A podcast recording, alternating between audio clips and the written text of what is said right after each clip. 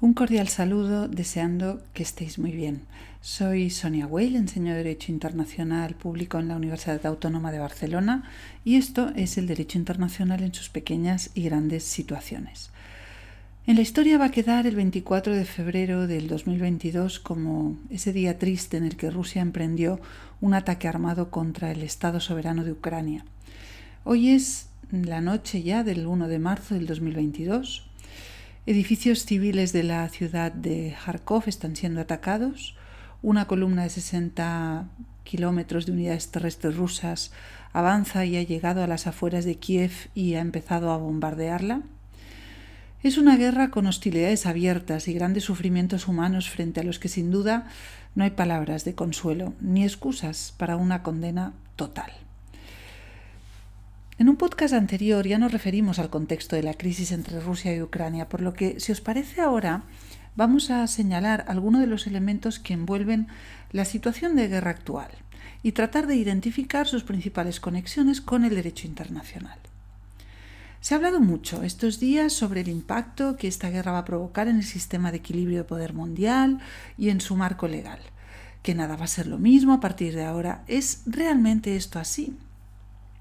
Sé que para muchos, especialmente en momentos como este, eso del derecho internacional suena a palabra hueca.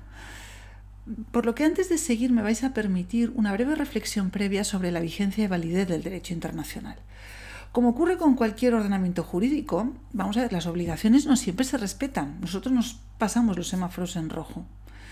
Pero lo que ocurre es que en el caso del derecho internacional Claro, hay situaciones en las que la infracción de sus reglas generan daños de tal magnitud que nos sacude de tal modo la conciencia humana que es que nos puede parecer, hacer pensar, hacer generalizar que en realidad eso del derecho internacional es una patraña.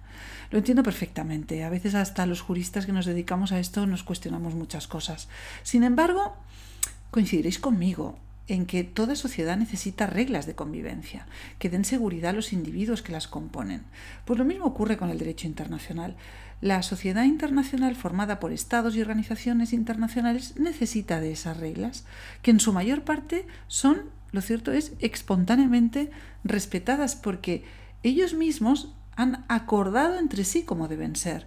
Por eso, cuando se produce una situación como la que estamos viviendo ahora, en la que las reglas infringidas no son ni más ni menos que los pilares básicos de esa convivencia pacífica que acordaron respetar al fin de la Segunda Guerra Mundial, claro, el sistema se sacude.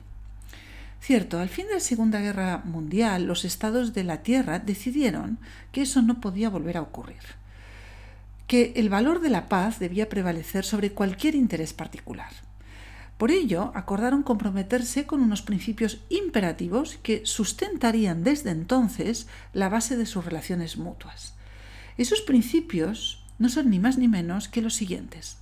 El principio de igualdad soberana entre los estados, el de inviolabilidad de las fronteras, el de no injerencia en los asuntos internos de los estados, el de prohibición del uso de la fuerza en las relaciones internacionales y el de la obligación del arreglo pacífico de las controversias. Ya sabemos que desde 1945 estos principios no siempre se han respetado, lo sabemos perfectamente. Sí, ocurre. La ley no siempre se respeta y por eso cuenta con mecanismos de creación frente a la violación de sus, obligaciones, que, a ver, en derecho internacional no nos engañemos, es particularmente difícil de gestionar porque no hay cárceles para estados, ni hay una policía mundial que eh, evite que hagan daño a los demás. El problema es que esta agresión contra Ucrania es un punto de inflexión porque el agresor es la primera potencia nuclear mundial que ha efectuado esta acción contra un Estado soberano.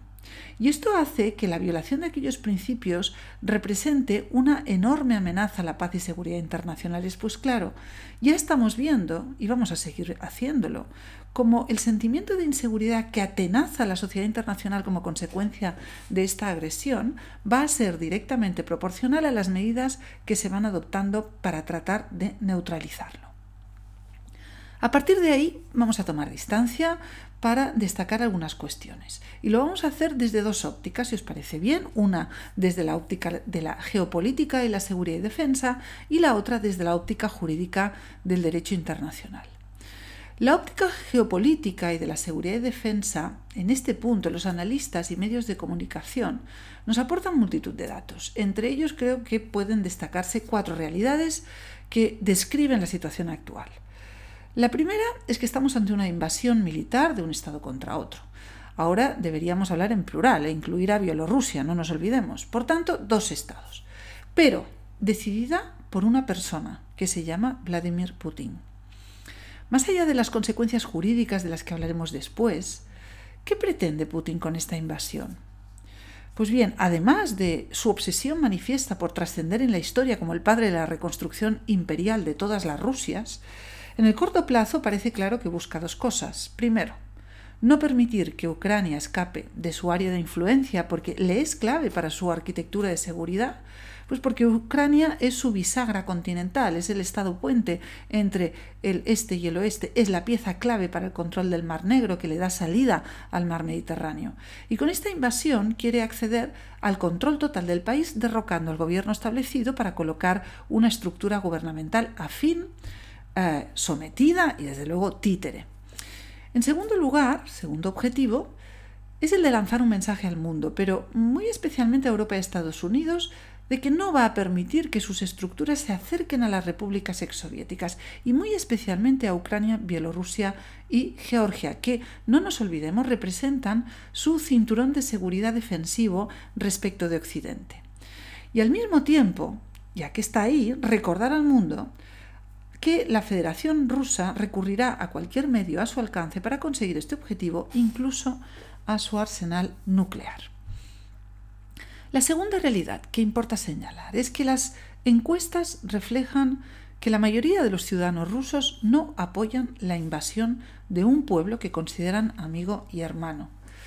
Si bien es cierto que hay una clarísima campaña de desinformación, eso lo sabemos en los medios de comunicación rusos, para apoyar ese argumento del gran demonio que es Zelensky, que es el jefe eh, del, gobierno ucraniano, como una especie de nazi eh, que, va que está sometiendo y masacrando a su población, sin perjuicio que sabemos que esto es así, porque es parte del discurso populista eh, que es propio de cualquier dictador, como es el caso de Putin, que se apoyan las emociones inmediatas para, para hacer reaccionar y ganarse el apoyo de dicha población. Si bien es cierto que es así, Putin jugaba con una estrategia en este discurso muy clara, que era la de eh, efectuar un ataque rápido, quirúrgico, ah, en objetivo, con objetivos muy específicos y derrocando rápidamente, insisto, al gobierno establecido. Pero es que la cosa mm, no está eh, saliendo de este modo lo que está ocurriendo es que la guerra eh, eh, está alargándose porque eh, Ucrania está oponiendo una significativa resistencia. Ah, y claro, este es el problema que tienen los discursos populistas. Pueden soliviantar y convencer en una primera instancia, pero cuando la realidad no le acompaña, como es en este caso, se trata de una guerra abierta, ah, donde además están produciéndose víctimas civiles, de pueblos hermanos con múltiples conexiones familiares entre los rusos que están paralizando sus vidas, ese discurso populista pierde inevitablemente fuelle. Si a eso añadimos que, como veremos, las sanciones impuestas por Occidente ya están generando efectos directos en la economía rusa, la oposición a la guerra ya no solo va a englobar a los que moralmente la rechazan, sino también a los que patrimonialmente no les interesa para nada. Tercera realidad. La tercera atañe a la relación de lo que llaman el Occidente eh, colectivo, es decir, Estados Unidos, eh, Estados europeos, Unión Europea y OTAN, que está siendo mm, contundente. Está siendo más contundente y cohesionada de lo que previsiblemente Putin esperaba. Eh, se sabía que adoptarían sanciones económicas y de impacto geopolítico contra Rusia si atacaba Ucrania. También se sabía que en ningún caso consistirían en una intervención militar directa, no atacarían directamente. Se sabía, eso sí, y como está ocurriendo, que se em, acordarían medidas llamadas de disuasión por castigo, es decir, que combinan sanciones económicas con la ayuda militar a, Ucrania, con em, apoyo de los servicios de inteligencia. Se sabía también que la OTAN desplegaría misiones de vigilancia en alerta en todas las fronteras de sus Estados miembros conexas a la zona de conflicto. Pero lo que no estaba tan claro era cuál sería la cantidad y calidad de estas sanciones, porque inevitablemente en un mundo globalizado, una sanción, sobre todo si es económica, va a generar también un coste en quien la adopta. Va a generar un coste en los estados europeos, subidas de precios de los carburantes, especialmente gas y petróleo, subida de los precios de productos básicos como el trigo, afectación a las empresas importadoras y exportadores, siempre va a haber una pérdida económica. Por eso llama la atención cómo claramente Estados Unidos y Europa han optado por asumir este coste mm, y llama la atención también hacia dónde están apuntando respecto del impacto de estas sanciones. Habréis observado que se busca un fuerte impacto en la economía rusa, de acuerdo, y muy especialmente, sin embargo, en el entorno de las élites económicas rusas, que son las que no, dudarán en hacer lo que sea necesario antes de verse gravemente afectadas en su status quo patrimonial como consecuencia de esta guerra. Se trata de que se enfaden. Lo que buscamos, lo que busca Occidente es que se enfaden, que se enfaden con su líder y, como sabéis, eh, parece que lo están consiguiendo. Ciertamente se han adoptado medidas inéditas, entre las que está la exclusión de los bancos rusos del sistema financiero internacional, provocando la devaluación brutal del rublo, la imposibilidad de operar con dólares, una importante inyección económica para que Ucrania pueda financiar la compra de armamento, que es la primera vez que se aprueba en el seno de la Unión Europea en favor de un Estado no miembro.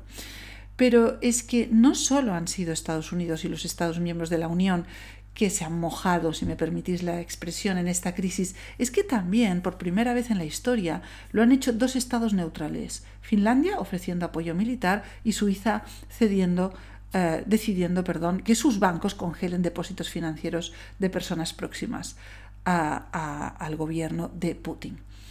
Estamos viendo también acciones reactivas por parte de estados de la OTAN que no son miembros de la Unión Europea. Es el caso de Turquía, que como sabéis por primera vez desde la Segunda Guerra Mundial ha cerrado la navegación por el estrecho del Bósforo, lo que significa que la flota rusa no puede acceder al mar Mediterráneo. Y esto, junto con la decisión de la Unión Europea de cerrar el espacio aéreo a las aeronaves rusas, deja a este país mm, prácticamente aislado en su flanco occidental. Además, el sector privado también ha reaccionado, desde el ámbito deportivo hasta el ámbito empresarial, el ámbito de los espectáculos, de la cultura, boicoteando la presencia rusa. Sobre todo este conjunto de medidas, yo creo que hay que destacar dos cosas. Una es que parece que están funcionando. La economía rusa cae en picado y China, que en un inicio se mostró como el parapeto que compensaría las pérdidas de Rusia hacia Occidente, mediante diversos instrumentos como la compra de gas o la de eh, integrar a este país en su sistema financiero.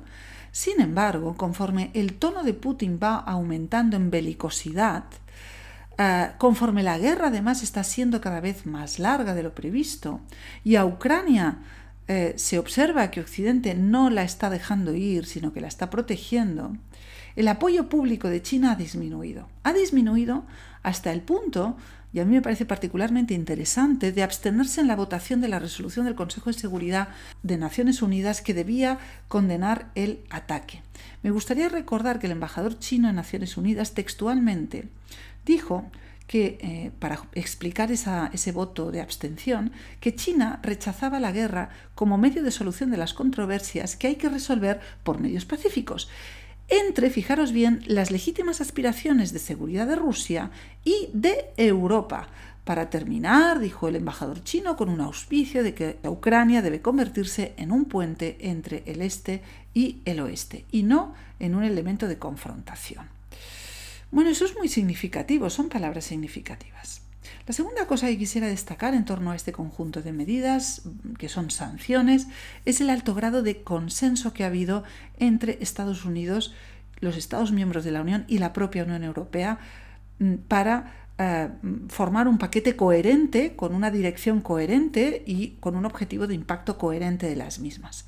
Es la primera vez en la historia, desde la Segunda Guerra Mundial, que se observa un consenso tan unánime y contundente hacia la protección de los principios capitales de derecho internacional. Y no es para menos. Estamos hablando de la primera potencia nuclear del mundo que se ha convertido ciertamente en una amenaza a la paz y seguridad internacionales. La cuarta realidad es que, más allá del arsenal nuclear, cuya utilización no debe ser imaginable, puesto que estaríamos en lo que se llama la destrucción mutua asegurada, es que se acabaría el mundo directamente, no hay que olvidar que Rusia cuenta con uno de los ejércitos más potentes del mundo y que solo ha hecho uso de una parte de sus contingentes, de un tercio, calculan los analistas, ahora quizás un poquito más. Por lo que, desde el punto de vista de los medios militares, sigue manteniendo evidentemente opciones de conseguir sus propósitos en una guerra mm, que desde el punto de vista convencional es asimétrica. En cambio, desde los instrumentos que son propios de lo que se llama ahora la guerra híbrida, como es la influencia en las redes sociales o el ciberataque, Ucrania se está mostrando superior, gracias sobre todo al apoyo y al alto nivel de implicación de Occidente. En este punto me gustaría destacar una novedad estratégica por parte de Estados Unidos que la analista del eh, Real Instituto Elcano, Carlota García Encina, denomina la disuasión por revelación, que consiste en publicar, fijaros que es muy interesante, en publicar informaciones de sus servicios de inteligencia sobre los movimientos de las unidades rusas. Lo estamos viendo en televisión cada día, hemos visto hoy esa columna de blindados y de unidades terrestres acercándose a Kiev. Pero además pues, se publican también eh, los métodos de guerra prohibidos que está empleando el ejército ruso, como la llamada bandera falsa que veremos después. También mmm, se publican los acuerdos que se están negociando. En definitiva, como dice la profesora García Encina, Estados Unidos está usando los datos de, su propia inteligencia, no exclusivamente, como hacía siempre, para la toma de decisiones internas, sino para disuadir y combatir la guerra de información del enemigo, publicándolos, haciéndolos, por tanto, visibles como instrumento de guerra, de guerra de información hacia el enemigo. Esa sería la visión geopolítica y de seguridad y defensa. Veamos ahora la visión jurídica de la cuestión. Bueno, ¿y esto mmm, qué comporta desde el punto de vista del derecho internacional? Bien, lo primero es la calificación del acto a la luz del derecho internacional vigente. Desde este punto de vista, esta es una situación que técnicamente constituye un acto de agresión que a su vez implica la comisión de un crimen contra la paz y por tanto genera responsabilidad en el Estado agresor, en este caso Rusia y también Bielorrusia con tres consecuencias inmediatas. En primer lugar, por supuesto, el derecho inmanente a la legítima defensa del Estado agredido, de Ucrania, a defenderse de este ataque por todos los medios proporcionales que tenga su alcance. En segundo lugar, cualquier control territorial, debéis tener muy en cuenta que cualquier control territorial del Estado agresor sobre territorio ucraniano nunca se considerará como una adquisición legal sino como una ocupación ilegítima. Ya pasó a la historia lo de las conquistas. Desde 1945, eh, la apropiación mediante el uso de la fuerza de territorio se considera una adquisición ilegal y, por tanto, una ocupación, una ocupación ilegítima. En tercer lugar, más allá del agredido, como quiera que se trata de la infracción de reglas que ponen en peligro la paz y seguridad internacional, esto permite a los demás estados adoptar contramedidas, como hemos visto, esas sanciones, contra el estado agresor. Que cuidado, eso sí, ¿eh? no pueden suponer el uso de la fuerza directo sin una autorización previa del Consejo de Seguridad de Naciones Unidas o porque lo haya solicitado el estado agredido. En cuarto lugar, la agresión genera la obligación de cesar la conducta y reparar los daños causados. Por tanto, hoy en el futuro, pensad que Ucrania puede ir reclamando del Estado ruso la reparación pecuniaria equivalente al daño que ha causado. Esta es la razón por la que quizás habréis oído que Ucrania ha presentado una demanda ante la Corte Internacional de Justicia y es que así, de este modo, se preserva el derecho a reclamar ahora o en el futuro esta cuestión. Por lo tanto, de entrada, esto es un acto de agresión y un crimen contra la paz que genera consecuencias como hemos visto. Pero es que además ha provocado una guerra y esto hace que se active otro conjunto de reglas dirigidas a limitar la conducta de los combatientes en los conflictos armados, con el objetivo de preservar el imperativo de humanidad. Parece extraño, pero vamos a ver, es que no todo vale, ni tan siquiera en la guerra, y eso el derecho internacional lo tiene claro. Mm, en la práctica significa, por ejemplo, que las Fuerzas Armadas rusas y bielorrusas y también ucranianas no pueden considerar a la población civil como un objetivo militar, no pueden bombardear edificios residenciales o no pueden utilizar bandera falsa para engañar al enemigo, entre otras cosas. Y que si lo hacen, estas conductas serán consideradas, atención, como crímenes de guerra, que, además de las consecuencias sobre la responsabilidad del Estado que hemos visto anteriormente, Cuidado porque también pueden tener consecuencias sobre las personas, los particulares, que a las que se les pueda imputar directamente esta conducta sin que puedan alegar que es que lo hacían obedeciendo órdenes de un superior o sin que puedan ampararse en la inmunidad de un cargo público, como por ejemplo de un jefe del Estado. Y es que sí, la pregunta que nos hacemos todos. ¿Y Putin se va a ir de rositas? ¿Qué va a pasar con Putin? Pues vamos por partes.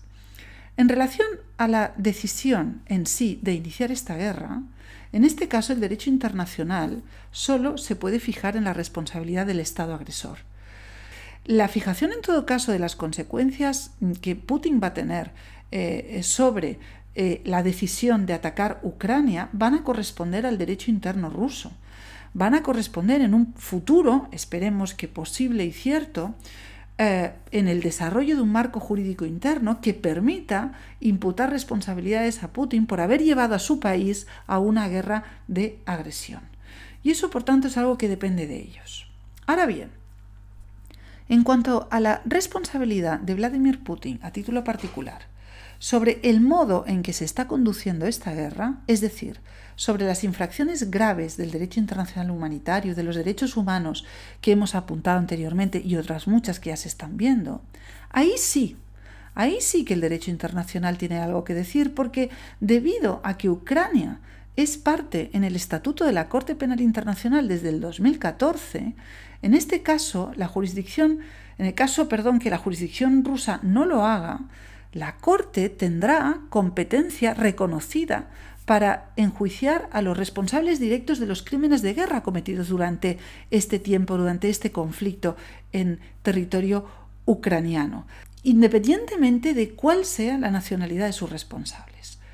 Es algo que hay que seguir de cerca, a ver cómo se va desarrollando, porque quizás esta situación pueda dar lugar a la apertura de una investigación, ya lo advertido, por parte del fiscal general de la Corte Penal Internacional, que derivase en la emisión de una orden de detención contra Putin, que, vamos a ver, le, impediría viajar por los más de 100 estados que son parte en el estatuto de la Corte, so pena de ser detenido y trasladado a La Haya para su enjuiciamiento.